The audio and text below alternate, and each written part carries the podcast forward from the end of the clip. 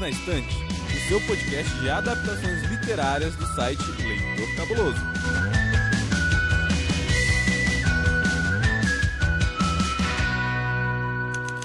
Olá, cabulosos e cabulosas, sejam muito bem-vindos ao episódio número 67 do Perdidos na Estante, o seu podcast oficial de narrativas e adaptações literárias. Então, a gente vai dar continuidade ao arco sobre as obras do Stephen King e hoje nós vamos bater um papo sobre a série The Outsider, que foi inspirada no livro homônimo. Então, se você quiser ouvir o nosso episódio sobre o livro, voltam a casa e ouça o episódio número 66. E deixamos aqui avisados, esse episódio está repleto de spoilers. Eu sou Camila Vieira e aqui comigo estão novamente Paulo Vinícius. Voltando ao seu modo bronquinha e rabugento. e Regiane Vinaschi. Oi, vamos nessa. Bem, gente, então se prepare para enfrentar o forasteiro e bora pro episódio que o assunto hoje é série.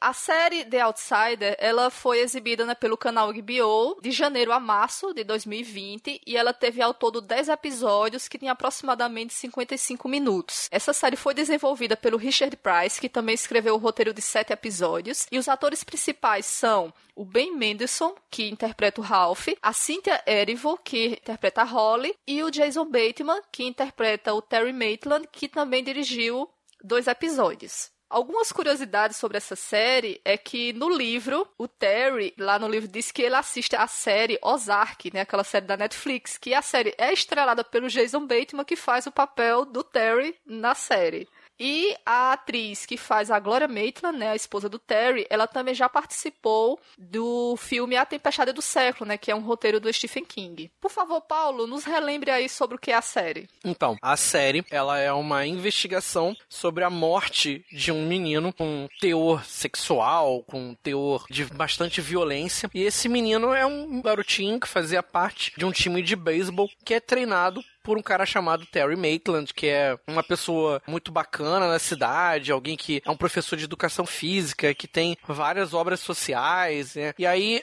todos os vestígios do assassinato, eles acabam se voltando para o Terry Maitland, que acaba sendo preso pelo detetive Ralph, interpretado pelo Ben Mendelsohn, que faz a prisão de uma forma bem pública e acaba causando furor na cidade. E aí a gente vai ver ao longo desses 10 episódios que parece que existe um ser sobrenatural que talvez tenha matado essa criança e essa investigação acaba se embrenhando por essa coisa meio do sobrenatural. É isso que a gente vai ver a caça a essa criatura ao longo de 10 episódios. Bem, gente, eu acho que uma característica bem clara dessa série é que ela não tem pressa de contar a história, assim. Não sei se vocês também ficaram com essa sensação. Uhum. Não é uma coisa ruim, assim. Se a história tá boa, não me incomoda dela levar o tempo que for para ser contada. Mas acho que é bem diferente do livro, é um livro rápido de ler, né? Ele tá desenvolvendo ali uma picha atrás da outra. A série ela já vai mais devagar. Essa seria uma característica. Isso incomodou vocês? Vocês gostaram disso? É, eu achei muito arrastado. Eu não gostei muito, não. Eu acho que aquela dinâmica inicial do livro, dos depoimentos, e uma pessoa fala uma coisa e depois ela volta a ser interrogada e, e aí ela dá a visão dela do que aconteceu, e aí eles investigam. Toda aquela dinâmica se perdeu muito, porque o tipo de ponto de vista quando você tem uma série é diferente. Isso é muito comum acontecer quando você transforma um livro num filme ou numa série. E eu acho que acabou que a série perdeu muito nesse sentido. Em alguns episódios, realmente, ela ficou muito lenta, mas ela compensa um pouco no interesse, assim. Ela é muito interessante. Então, eu tenho assim, eu, eu assisti com meu marido e minha filha, que tem 14 anos, e eles não leram o livro. Então eu tive assim a oportunidade de observar a reação de quem não conhecia a história. E ainda mais uma menina, de, uma adolescente de 14 anos, a atenção dela, né, ela perde a atenção muito rápido, se não for interessante. E ela se manteve interessada apesar do ritmo lento. Ela ficou bem atenta querendo saber o que ia acontecer. Paulo? Então, lá do Bronquinha aflorando. É, não tem jeito, cara. Pra vocês terem uma ideia, na gravação desse podcast, eu só assisti até o episódio 9.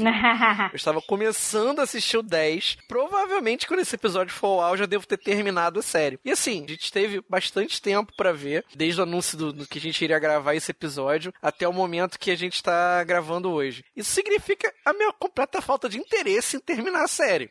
E assim, eu sou bem sincero em dizer que se essa série tivesse um nome que não fosse Outsider, que não me lembrasse o livro do Stephen King, eu iria gostar mais. Com certeza. Porque é inevitável que a gente, como leitor do livro, a gente traça as comparações.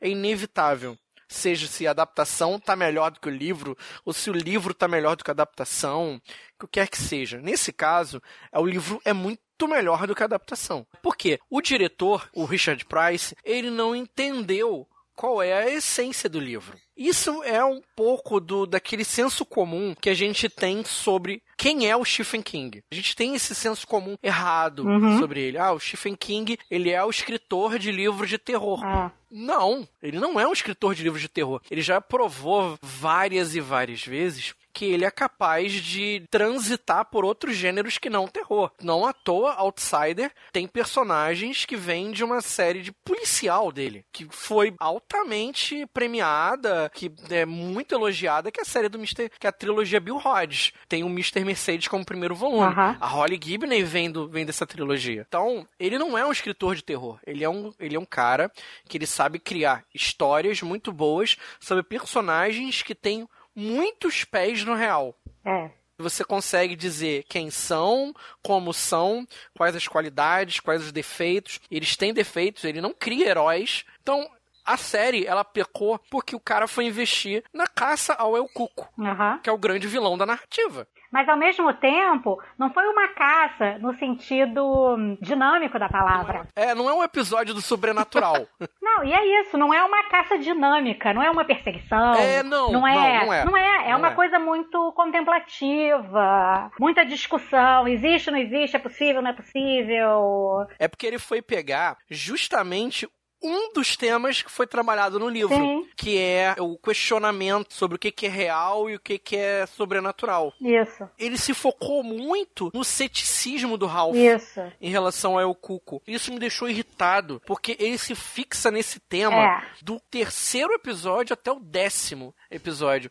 No episódio 10, tem o Ralph ainda falando disso. É, e na série eu, eu, gostei muito menos do Ralph da série do que do Ralph do livro. Sim. Eu tive um desenvolvimento de empatia com o Ralph do livro muito maior. O Ralph do, do, da série. O Ralph da série é chato. Eu queria gostar dele, porque eu gostava do cara do livro e eu não tava encontrando aquele cara ali. Aham. Uhum. Eu senti falta disso. Cadê o meu Ralph ali? Uma outra coisa que me irritou, não sei se te irritou também, Regiane, é o quanto o Terry perdeu importância. Sim. O Terry, que ele é o foco ah, de 50% do livro, ele tá só até o episódio 2. É. Até o segundo episódio. Eu não sei se o Jason Bateman era muito caro pra eles manter durante cinco episódios, mas assim, eu, a saída dele foi muito abrupta. Ele merecia ter ficado esse foco na parte criminal com relação ao Terry. Ela deveria ter se estendido bem mais, porque eles quiseram focar na parte sobrenatural. Aí o Ralph acabou ficando cabeça dura ao invés de uma pessoa que tá com dificuldade de aceitar algo que realmente é difícil. E ficaram enchendo muito mais coisa para poder o sobrenatural render oito episódios. Uhum. É, e eu fiquei com a sensação sensação de que aquele 50% de investigativo do livro, aquela primeira metade,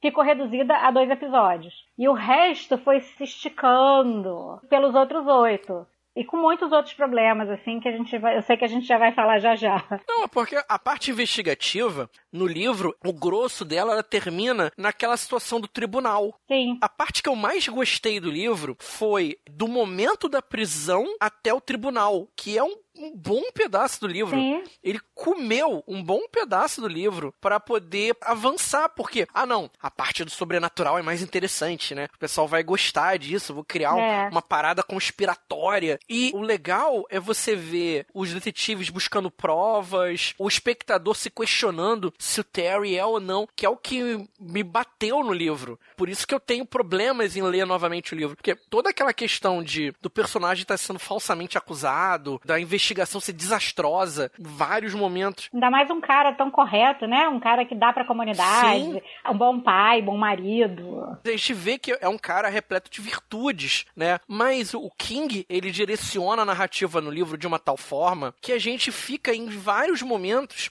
se Na questionando: dúvida. peraí, a gente realmente conhece esse cara? É, isso. Será que ele não tem um, uma puxadinha para um lado obscuro? A leitura que eu fiz de Outsider foi como se fosse assim: ah, é um lado obscuro.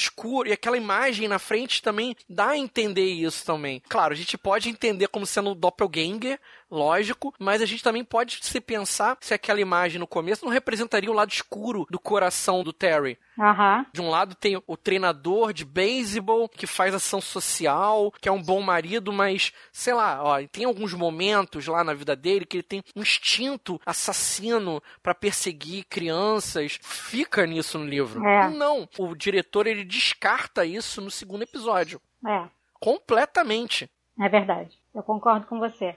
Eu acho que perdeu muito. Eles, por exemplo, eles fizeram algumas mudanças. Eu vi algumas pequenas entrevistas que tem lá na Biogosto com o diretor e tudo mais. E aí ele falou que eles tinham liberdade até a aprovação do King pra modificar um pouco os personagens. Assim, eu queria ver a opinião de vocês com relação se algumas coisas elas ajudaram ou não. Por exemplo, o Ralph ele já tinha um conflito bem interessante no livro, que era essa questão de, primeiro, lidar com a culpa de ter agido tomado pela emoção e de ter causado tudo que causou para a família do Terry, a questão de ele ter que lidar com o sobrenatural quando ele é um cara cético. E aí na série eles acrescentaram ainda mais a perda de, do filho dele. E além disso, devido aos acontecimentos lá com o Terry, ele foi afastado, né, e teve que passar por um processo de avaliação psicológica e aí eles vários episódios, era ele lá no psicólogo debatendo e assim, eu acho que essas partes acabaram ficando um pouco maçantes na série, sabe? É, eu não gostei de nenhuma das mudanças que eles fizeram nesse tipo de coisa. Achei que prejudicou a dinâmica da história. Eu não curti, não. Eu achei desnecessário a inserção de mais. Porque assim, a equipe que caça o forasteiro, ela já era uma equipe grande, já era uma equipe que tinha pessoas, cada um com seu papel. Aí eles adicionaram mais um personagem. Pra ele ser o interesse amoroso da Holly, quando eu acho que o interesse amoroso dentro dessa história ela- ele não levava a nada. Não tinha necessidade de ter isso. Você tocou no meu maior problema com a série. O meu maior problema nessa série é a Holly. E assim, e aí eu abro um parênteses aqui para dizer que não tem nada a ver com a escolha da atriz. Eu não estou falando da atriz. A atriz é maravilhosa. A atriz é muito boa, aliás. A atriz né? é muito o boa. problema pra mim foi a caracterização da personagem. Porque a personagem, aquele, aquela coisa de flerte, interesse amoroso, ela não é assim. Isso não cabe no perfil de quem acompanha ela desde o Mr. Mercedes. Ela não tem nem segurança pra isso. Ela não é essa pessoa. E várias outras coisas. Por exemplo, eu tive a sensação que aquela coisa que ela tem de saber a altura das coisas, das pessoas e dos prédios, só de olhar, de saber a marca do carro e tudo mais, assim, pra mim foi uma caracterização que dá indícios de autismo. E também eu acho que não é o caso. A personagem não é assim. Eu não gostei dessa caracterização dela, desse aspecto, da personalidade dela e do jeito dela. É, a personalidade dela foi muito modificada, realmente, desnecessariamente. Parece que houve a necessidade de você criar um personagem incrivelmente inteligente, genial, Isso. né, que é capaz de medir as coisas, tipo, com poder, quase poderes mágicos e sobre-humanos.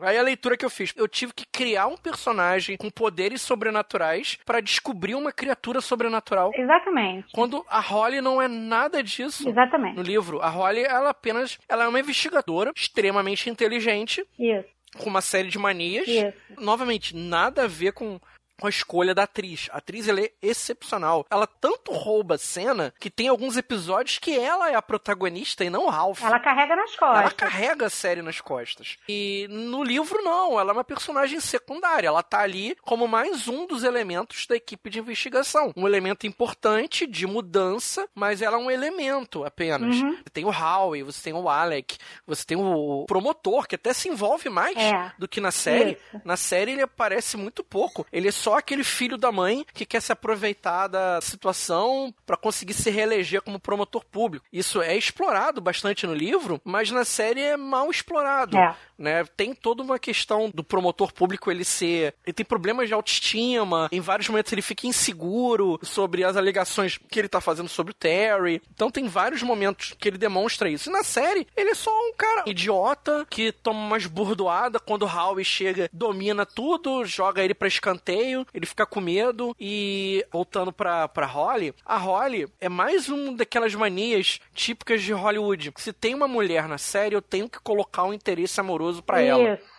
Exatamente o meu problema. Nossa, preguiça. É. E o Andy, ele é totalmente dispensável na história. Ele não a, não a conforta, né? Ele conforta ela poucas vezes. Aham. Ele é um personagem que ele não tem nenhuma importância pro enredo. Ele é tipo, ah, vou lá. Ah, vou lá, cheguei lá. É só pra morrer, rapaz, no final. É só pra tomar um tirambaço no meio dos E ainda tem mais uma coisa, ele nem é um relacionamento profundo o suficiente pra esse acontecimento ser algo que destrua ela. Se ele fosse meu amigo, eu ia sofrer, entendeu? Pois é. Não existe um relacionamento ali entre os dois, como é a Glory perdeu o Terry, Sim. entendeu? Ele é totalmente dispensável no aspecto narrativo.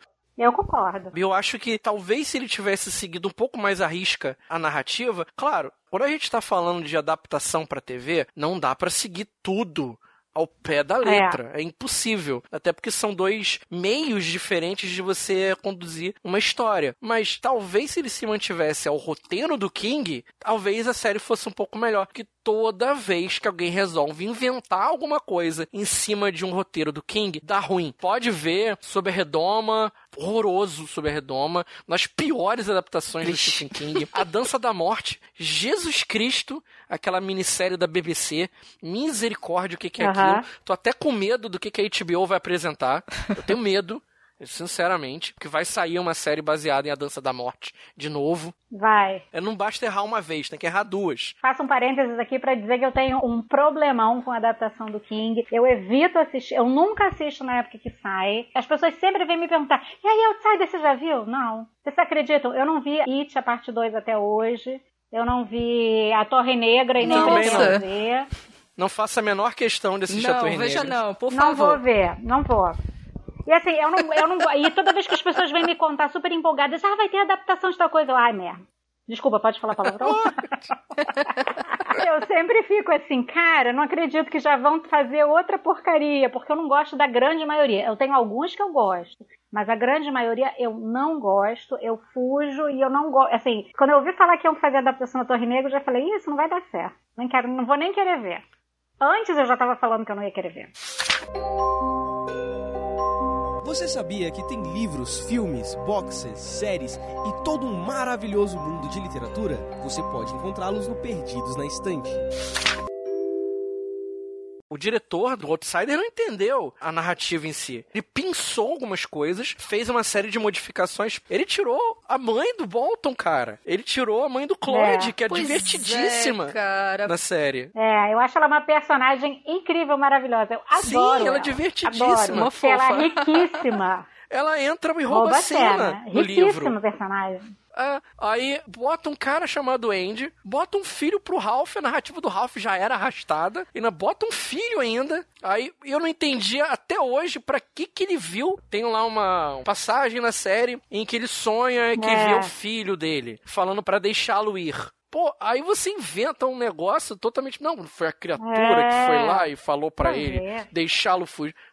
Nada Acabou ficando, ficando um pouco é, repetitivo, né? Esse, essa E coisa. ficou muito clichê.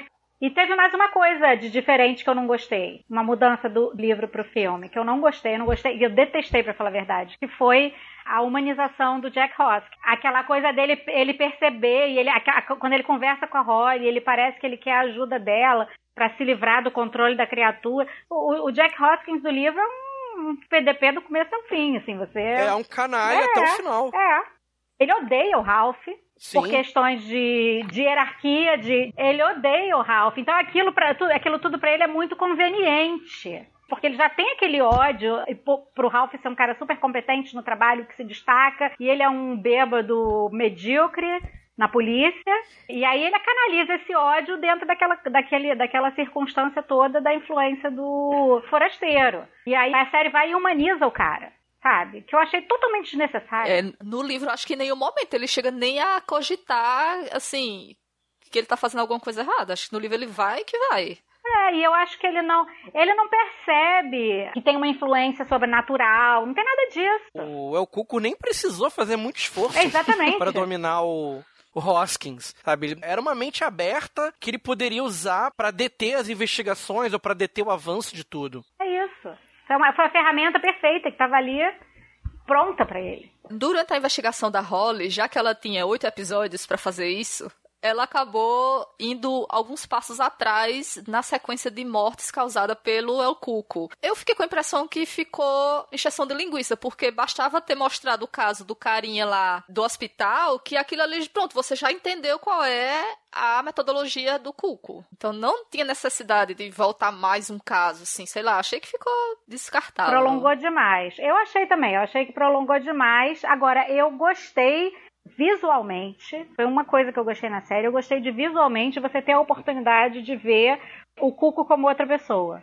Porque a gente só vê no começo a discussão do Terry, Terry é o Terry, aí a gente vê aquelas imagens de câmera de segurança, que a gente depois entende que não era o Terry, era o Cuco, como ele. Mas a gente tem a oportunidade de ver aquelas lembranças de quando o funcionário do hospital encontra o Terry e ele já não é o cara, ele é o Cuco. A cena dele conversando com a menina no, na lanchonete do café da manhã e depois ela diz que ela não tomou café da manhã com ele. Quer dizer, você tem a oportunidade de ver o Cuco como outra pessoa. Eu curti visualmente. É, uma coisa que eu gostei que eles acrescentaram na série, para dar a gente a percepção de como o Cuco ele acaba com a vida da pessoa, é que mostra o Cuco como o Bolton tentando sequestrar uma criança a mais. E aí, como eles sabiam que isso poderia acontecer, eles já ficaram de testemunhas na casa do, do Bolton. Então, acho que isso eu achei ficou bom porque mostrou, assim, uma coisa imediata da ameaça que o Cuco é para a pessoa, né?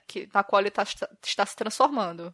Acho que isso ficou legal. Sim, eu entendi isso e concordo, mas eu concordo em parte, porque isso quebra um pouco aquela narrativa do intervalo de vinte e tantos dias hum. para a transformação física, que fica bem, bem evidenciada no livro. Tanto que quando o, o Cuco aparece na casa da, do Maitland para a filha dele, aquela filha que vê, assim, uma das coisas mais sinistras do livro, para mim, é aquela descrição que a menina dá da criatura que ela vê. Sim. Aquilo eu achei assim, foi um pedaço da tradução que eu fiquei parada um tempo trabalhando para tentar fazer aquilo parecer tão sinistro quanto a ideia que eu tive quando eu li. Aí, quer dizer, se ele enfatiza a questão dos 20 e tantos dias, 27, eu acho, 20, 25 a 27 dias, a Holly fala isso na série, inclusive, desses intervalos da criatura. E aí você tem essa cena em que ele aparece como Bolton para sequestrar aquele menino e ele já não tá com a cara deformada, ele já tá transformado. E não fica claro se passou tanto tempo assim, não dá a entender que passou tanto tempo assim. Não. E aí eu acho que isso quebra não, é um pouco a narrativa eu... nesse sentido. Eu fiquei um pouco incomodada. É, falei, foi mas uma falha como? de roteiro. Porque no livro, quando você tem o confronto final no livro, o forasteiro não tá totalmente transformado ainda. É verdade. Eu acho que na série se passou uns três ou quatro dias só. É bem pouco tempo. Era para é. ele estar tá ainda em processo de transformação. É essa a impressão que dá, que é muito rápido. Porque eu lembro na cena, ele tá com uma máscara. O pai da criança vê, e aí eles lutam e a máscara cai. E aí, cara, ele já tá transformado a ponto da polícia saber que tá parecendo com o Bolton. Vou na casa dele pra ver se foi ele, entendeu? É realmente, ó. Exatamente. Poxa, não tinha lembrado disso. Você falou disso, eu me lembrei da mãe do Bolton, que eu gostei, foi o fato justamente dela entender a questão de que se o Bolton souber o forasteiro vai saber, então ela fica cúmplice do Ralph e do Yune de esconder as coisas do próprio filho porque ela entende o perigo do filho saber. E a participação dela nessa dinâmica de esconder dele, de não falar na frente dele, mandar ele sair para comprar o frango, que tem essa cena na série também, né? é. é uhum. Isso é bacana, essa dinâmica dela de ser uma mulher, assim, fisicamente debilitada, mas muito perspicaz. Aí eles trocaram isso por um irmão babaca, né? Exatamente. E não tinha necessidade nenhuma de ter o irmão dele para fazer, para entregar, porque o tiroteio ia acontecer se ele tivesse falado ou não. Então foi só pra o irmão morrer. Tipo, botou o cara só morrer. Mais um. a gente está aqui descascando em relação à série. Se a série tivesse um outro nome, não fosse baseada no, no, no Outsider, ela é uma série boa. Ela não é uma série ruim, ela tem uma boa produção, ela tem um elenco de qualidade, o andamento da narrativa é até bom, você até pode tirar uns, uns furos de roteiro, como a gente está apontando aqui, mas ela, a grosso modo, ela é boa, ela, ela, ela tem um ritmo legal. Infelizmente, né, ela deixa ganchos a segunda temporada. É. Aliás, ela não deixa ganchos só no final, ela deixa ganchos ao longo da série, como a própria investigação que a Holly faz sobre a criatura. Criaturas, ou seja lá, né, o que for. Você viu a cena final? Foi cena pós-crédito aquilo ali? Acho que foi, né? Teve uma cena pós-crédito da Holly. Realmente vai ter uma segunda temporada, eu acho. Você viu, Paulo, essa Ai, cena? Ai, meu Deus. Ainda não, ainda não. Não cheguei lá ainda. Ainda tô sofrendo no décimo episódio. Ah, tá. Tô perdido junto com os garotos no túnel. Mas o décimo episódio é bacana porque é onde acontece tudo. É. Ai. É tudo no décimo episódio. Ei, você quer encontrar um mundo secreto de adaptações literárias? Sim, mas onde? Perdidos na estante. Então, assim, eu acho que se a gente analisasse a série isoladamente, ela é uma série boa. O problema, assim, tudo que a gente tá reclamando aqui é por, foi as mudanças ruins com relação ao livro. Como leitor, a gente saiu perdendo, porque a gente já conhecia a história. É, e como eu tava contando pra vocês, eu tive essa experiência de assistir e assim, a minha filha, ela passou por um processo interessante, que primeiro foi de tentar entender, porque ela ficava assim, mas peraí, ele tava lá, eu vi na cena que ele tava lá, o Terry, mas ao mesmo tempo ele não tava lá. Aí ela começou a tentar desenvolver as hipóteses dela, e eu calada, só olhando, né? Só ouvindo, não falava nem que sim nem que não. Até ela chegar no ponto em que ela entendeu qual era a proposta da série. Chegou uma hora que ela falou: Ah, eu já entendi, eu acho que eu já entendi. Foi isso, isso, isso, isso, isso. E ela explicou direitinho. Aí eu falei: Não vou te dizer, você vai ter que ver para saber. E segurei lá ela na curiosidade para descobrir. Mas assim, é isso. Ela, como uma pessoa assistindo sem conhecer a história, teve esse envolvimento de querer entender e saber o que ia acontecer. Então, é que, nesse sentido, eu avalio que realmente é uma boa série. Mas pra gente que conhece uma coisa melhor, conhece uma versão melhor disso, deixa a desejar mesmo. É, e assim, eu achei muito desnecessário aquele gancho pra uma próxima temporada. Tipo, pra quê? Sei lá, por que não encerrar? Porque essa. Eu sei, é o dinheiro, é o dinheiro. Aí eu quero mais dinheiro. é, acho que eu concordo. É, pois é. Bem, gente, eu acho que já falamos aí bastante, né, sobre a série. acho que podemos chegar no veredito de que a série é boa, mas é uma adaptação ruim. Então é isso. Depois da gente aí conseguir derrotar esse forasteiro, a gente chega aqui ao final de mais um episódio. E antes de encerrar, eu queria que nossos convidados aí deixassem as suas redes sociais mais uma vez. Bom, eu tô Regiane, eu tô no Twitter é, e no Instagram. Mesmo nome, Regiane Vinarski. Super fácil de me achar. Pode mandar um oi por lá que eu sempre respondo. Às vezes eu demoro um pouquinho, mas eu sempre respondo. E Paulo? Bom, eu sou o Paulo Vinícius, sou editor do, do blog Ficções Humanas, no ficçõeshumanas.com.br, bem facinho. Vocês podem também me encaixar no Instagram, que é no arroba ficções humanas, e naquela rede maldita, no Facebook, facebook.com.br ficções humanas. Bem, gente, e vocês me encontram lá no Twitter, em arroba Camila S. Vieira 1, e também vocês podem me achar na seção de resenhas lá do Leitor Cabuloso, inclusive tem resenha do Outsider lá também, que eu escrevi recentemente. Então, pessoal, muito obrigado pelo seu download, espero que vocês tenham gostado do episódio. Assinem o feed, recomendem esse episódio para algum amigo seu que gosta do King, vá lá no site, no leitorcabuloso.com.br, deixe o seu comentário, fale qual foi a sua experiência de assistir essa série, se você gostou, se você não gostou. E se você gosta do nosso trabalho, considere nos apoiar lá no Catarse,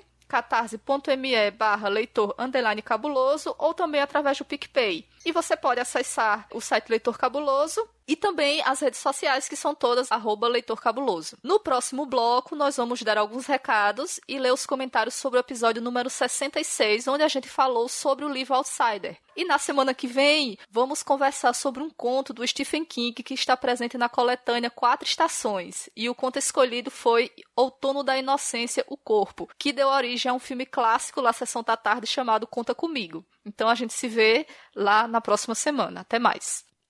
O quadro a seguir é contraindicado em caso de suspeita de fascismo. Em caso de efeitos colaterais, acesse www.leitorcabuloso.com.br.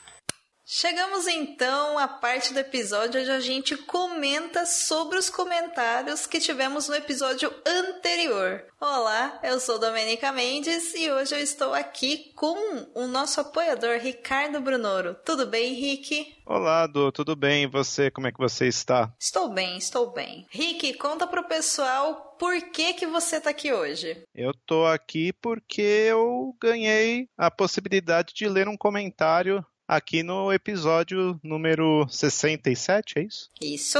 Viu? Tô até sincronizado nos números. Então, eu como apoiador ganhei o sorteio e estou aqui para ler um comentário para todos vocês. Ah, legal? Muito bem, Henrique, é isso aí mesmo. Então, para você que tá aí do outro lado e que quer participar aqui do Perdidos na Estante, considere apoiar a gente lá no Padrim ou no PicPay, porque assim como o Ricardo, você pode ser sorteado para vir conversar diretamente comigo ou com o Sr. Basso ou com alguma outra pessoa da equipe para ler um comentário e terceiro comentário sobre o episódio da semana anterior. Olha só. E na semana passada nós falamos sobre o livro Outsider do Stephen King. E nós tivemos mais de um comentário, então, como você já sabe, o nosso tempo é curto. Então, o Rick vai ler um comentário que a gente escolheu para hoje. Então vamos lá, o comentário selecionado foi do Franco. Ele disse: Deu quase para ouvir o brilho da Camila em falar de uma história do Stephen King. Smile, sorrisinho. A conversa foi ótima. Não sabia que a série foi baseada nesse livro. Já vou colocar na minha lista para assistir. Realmente, a Camila tá arrasando com o host, gente. Eu tô muito orgulhosa do trabalho dela e vocês sabem. A Camila é super fã do Stephen King, ela leu quase todos os livros dele. A mulher é uma máquina de leitura. Vocês que estão aqui no Perdidos já sabem. E olha que curioso, né? O Franco não sabia que a série The Outsider, que foi lançada pela HBO agora no início de 2020, foi baseada nesse livro do Stephen King. Rick, você chegou a assistir a série? Não. Eu também não assisti. Não, não assisti a série e também não li o livro. Desculpa. Não, eu também não li o livro ainda e também não vi a série, mas eu ouvi o Perdidos na Estante, então eu já sei que esse é um livro que vale a pena eu ler.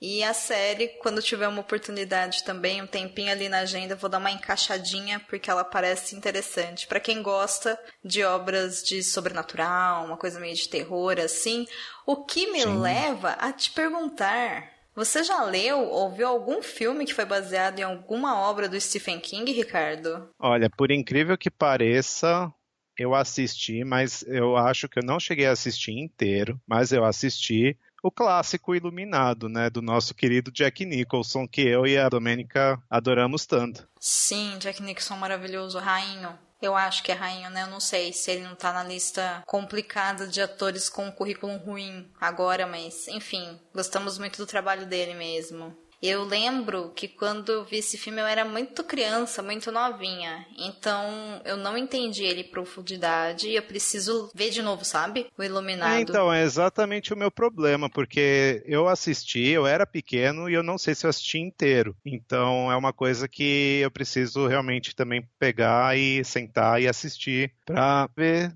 se é tudo o que falam, porque querendo ou não, todo mundo considera um clássico, né? É um clássico, o livro também é um clássico, inclusive aqui no Perdidos a gente não falou sobre ele. Porém, eu não sei se você sabe, Ricardo, mas o Stephen King escreveu a continuação dessa história, que saiu com o nome de Doutor Sono e depois também foi adaptado. O filme, se eu não me engano, saiu em 2019. E essas duas obras, tanto o livro quanto o filme Doutor Sono, sim, serão aqui temas desse arco do Stephen King no Perdidos na Estante. Então, fica aqui, né, uma sugestão para você rever o filme. Eu também vou fazer isso. Inclusive, a gente pode marcar um date de a gente assistir e ficar comentando com o outro, tipo, nossa, que incrível!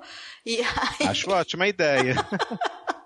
E a gente faz isso e a gente se prepara para os dois episódios, né, que falam sobre o livro e também sobre o filme de Doutor Sono. O que, que você acha? Nada mais justo, adorei a ideia. Mais que top. Vamos combinar então, vamos fazer. Mas para isso preciso saber, e aqui vai todo mundo saber, porque vamos abrir os nossos corações para a galera do Perdidos na Estante. Você é do tipo de leitor ou de assistente de filme?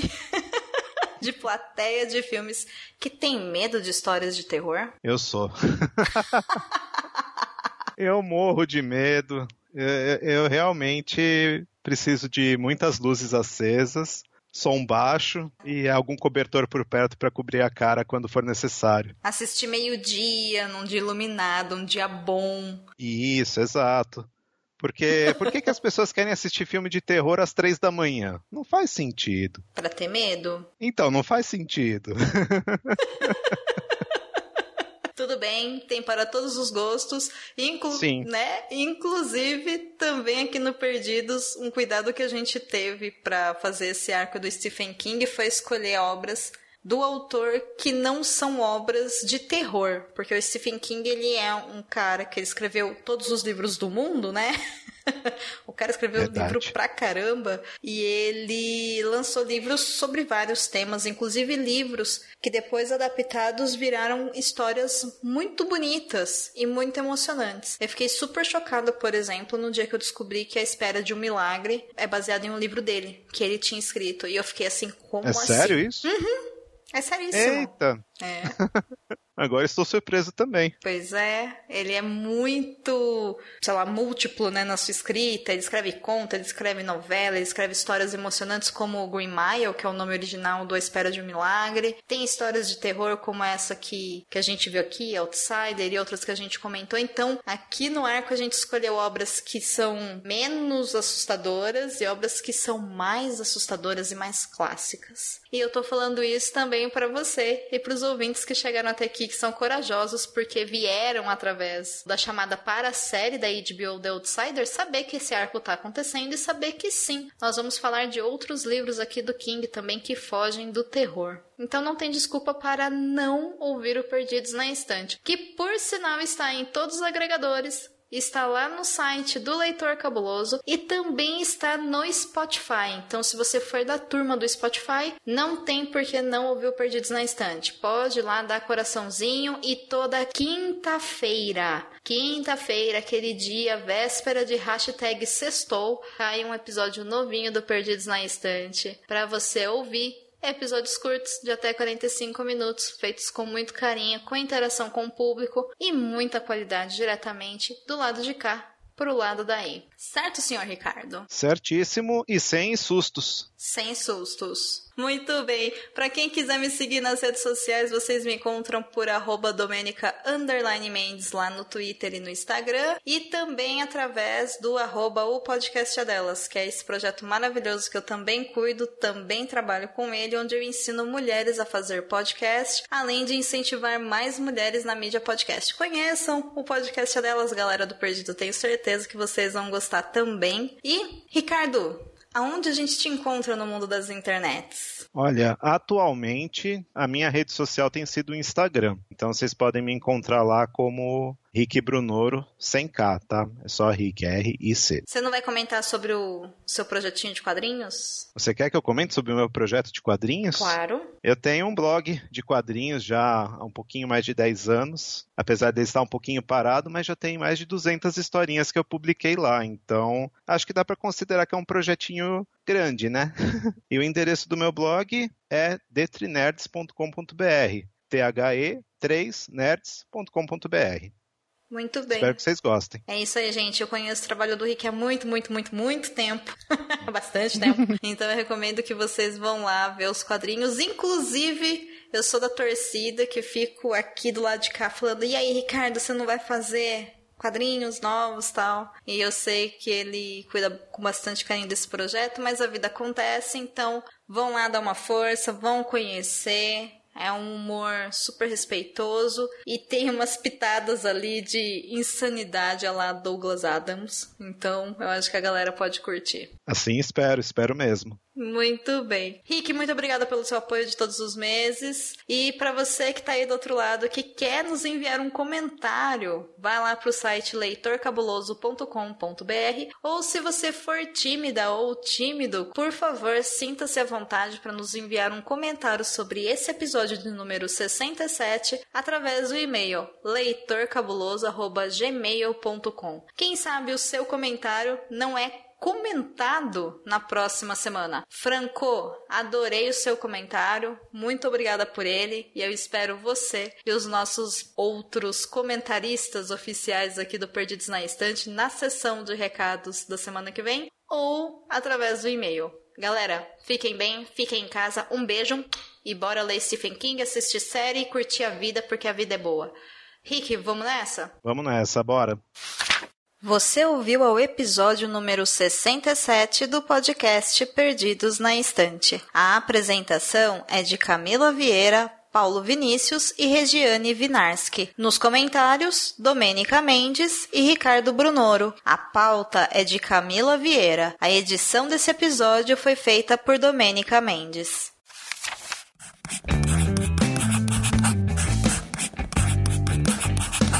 Esse podcast faz parte do site Leitor Cabuloso. Conheça nossos conteúdos em www.leitorcabuloso.com.br.